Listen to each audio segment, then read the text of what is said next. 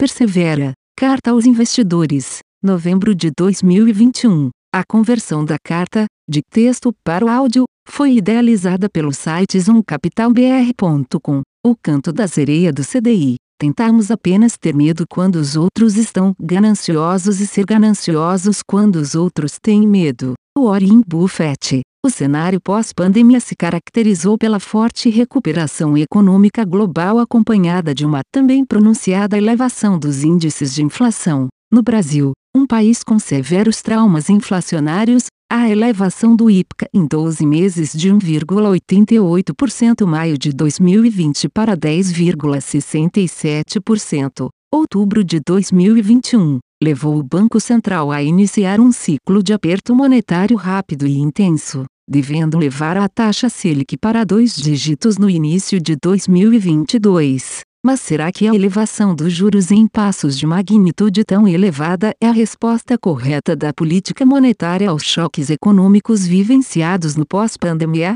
E dados esses acontecimentos, é hora de ajustar a alocação dos ativos aumentando a exposição ao CDI? Nesta carta, analisamos o cenário para os próximos meses e argumentamos que ambos os movimentos poderão se mostrar equivocados. De onde vem a inflação? As medidas de distanciamento social tomadas para conter o avanço dos casos de Covid-19 trouxeram consequências econômicas severas. A demanda implodiu nos primeiros meses da pandemia, causando fortes quedas nos preços tanto de bens quanto de serviços. Em seguida, os estímulos emergenciais concedidos nos diversos países permitiram uma forte retomada do consumo de bens industriais. Essa recuperação somente se propagou aos setores de serviço após o avanço mais substancial no processo de vacinação em 2021. Do lado da oferta, no entanto, as sequelas da pandemia foram muito mais duradouras. Inicialmente, a interrupção da demanda levou as cadeias industriais e os produtores de commodities a cortarem a produção e os investimentos,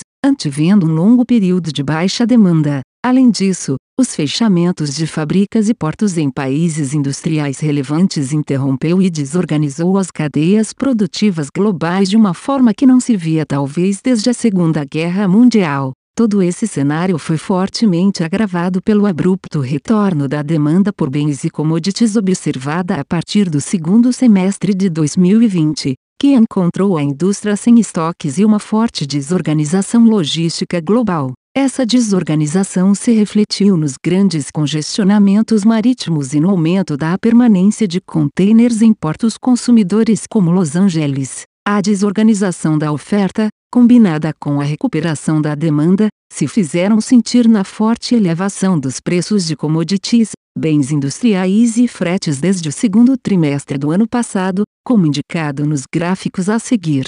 É principalmente desse descompasso entre oferta e demanda que vem o recrudescimento da inflação global. Mesmo no EUA, a inflação, que vinha cronicamente baixa, se elevou para o patamar de 6% nos últimos 12 meses. No Brasil, os índices estão mais elevados, na casa de 10% em 12 meses, mas sem dúvida o problema inflacionário aqui foi agravado pela depreciação cambial excessiva do pós-crise. Como temos discutido em nossas últimas comunicações, a atuação do Banco Central no mercado cambial é muito tímida para o nível de reservas disponíveis no país. O Brasil acumula perto de 22% do PIB em divisas internacionais, ao custo de uma dívida bruta mais elevada na mesma magnitude. Ainda assim, a atuação do BCB no câmbio praticamente se resumiu a suprir a demanda pelo ajuste do chamado overhead. A mudança de regulamentação tributária gerou uma demanda de compra de dólares pelos bancos brasileiros da ordem de 15 bilhões de dólares americanos em 2020 e 19 bilhões de dólares americanos em 2021.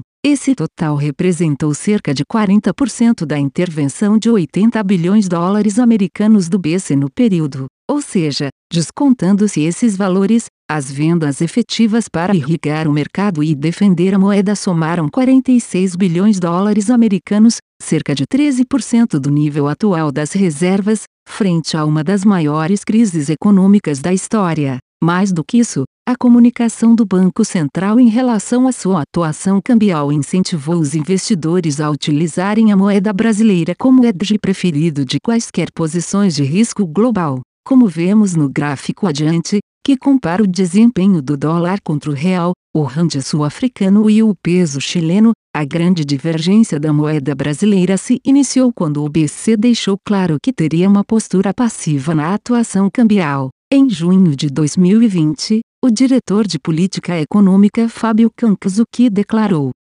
a gente não vai se preocupar com o nível de câmbio, a gente só vai atuar na disfuncionalidade. Então o câmbio vai oscilar mesmo, e a gente tem que tomar isso aí como um dado. Em agosto de 2020, o presidente do BCE Roberto Campos Neto fez a famosa declaração de que o BCE era passageiro dos acontecimentos fiscais, reforçando a postura de que a desvalorização cambial não era de responsabilidade da instituição. A inflação passada no Brasil, quando comparada à de um grupo de países emergentes é maior na proporção da maior desvalorização sofrida pela moeda brasileira desde fins de 2019, como mostra o gráfico a seguir. Nesse contexto, faz sentido o Banco Central elevar os juros de forma tão agressiva, quando a inflação decorre da combinação do choque de oferta global com a desvalorização cambial passada. Muitos investidores pensam que sim, tendo em vista a situação fiscal singularmente frágil do Brasil, demonstrada pela discussão e provável alteração do teto de gastos para viabilizar o pagamento do Auxílio Brasil em 2022. Em relação a isso, temos uma visão bem diferente do consenso. É verdade que a elevação dos gastos em 2022 com a mudança na regra de correção do teto de gastos tem objetivos políticos. No entanto, é incorreto afirmar que se criou um mecanismo para eliminar o teto de gastos de forma recorrente, ou que o teto tem efetivamente acabado. Mesmo com a aprovação da APEC e dos precatórios, o nível de gastos primários permanecerá bastante controlado, como vinha desde a aprovação do teto de gastos,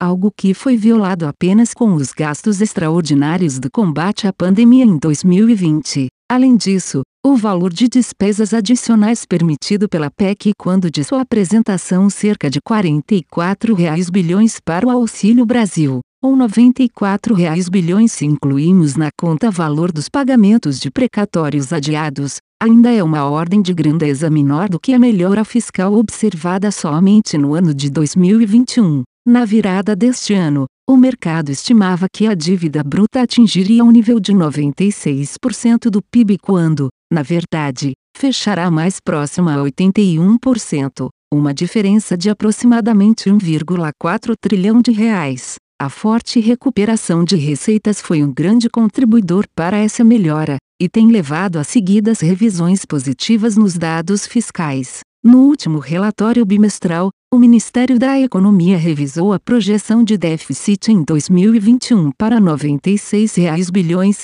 ou perto de menos 1% do PIB, e alguns analistas já ventam a possibilidade de termos superávit primário em 2021. Por fim, mas não menos importante, quando olhamos o endividamento brasileiro pela ótica da dívida líquida que é mais correta, como já argumentamos na carta de outubro de 2020, vemos que se trata de uma dívida elevada, mas muito comparável à da Índia, e abaixo do nível de 60% do PIB. Mais do que isso, a Índia também apresenta um desvio projetado da inflação em relação à meta de 2022 semelhante ao do Brasil, mas o Banco Central do país asiático manteve os juros estáveis em 4% desde o início do ano. Mesmo os países que iniciaram ciclos de elevação o fizeram em magnitude e velocidade muito menor do que o Banco Central brasileiro, que parece querer construir sua credibilidade implementando em cada reunião um movimento de mesma magnitude que os ciclos inteiros de elevação em outros países.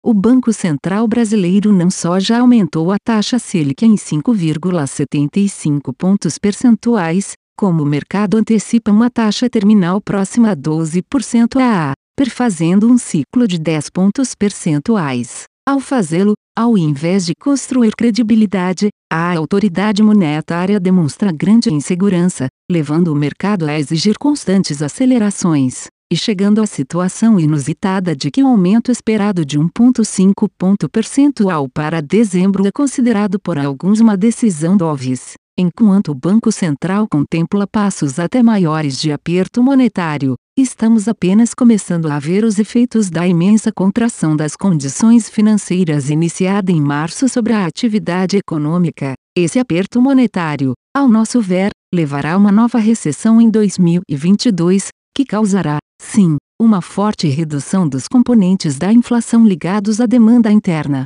mas nenhum efeito terá sobre as componentes globais. Talvez neste momento o Banco Central venha reconhecer que não soube balancear corretamente seu objetivo primordial de combater a inflação com os objetivos secundários de suavizar as flutuações do nível de atividade econômica e fomentar o pleno emprego, conforme a lei completar que estabeleceu a independência do Banco Central, consequência para os investimentos. Em vista dessa descontrolada elevação da taxa Selic, o canto da sereia de mover grande parte dos ativos para investimentos ligados ao CDI parece irresistível. No entanto, devemos lembrar que os movimentos de alta dos juros de curto prazo são ciclos que duram até a queda da inflação. Mais do que isso, a trajetória descendente dos juros curtos no Brasil, embora temporariamente interrompida, deverá retornar nos próximos anos, como visto diversas vezes. Por mais que a taxa de juros de curto prazo reduza temporariamente a atratividade de investimentos de horizonte mais longo como títulos de renda fixa de longo prazo e ações,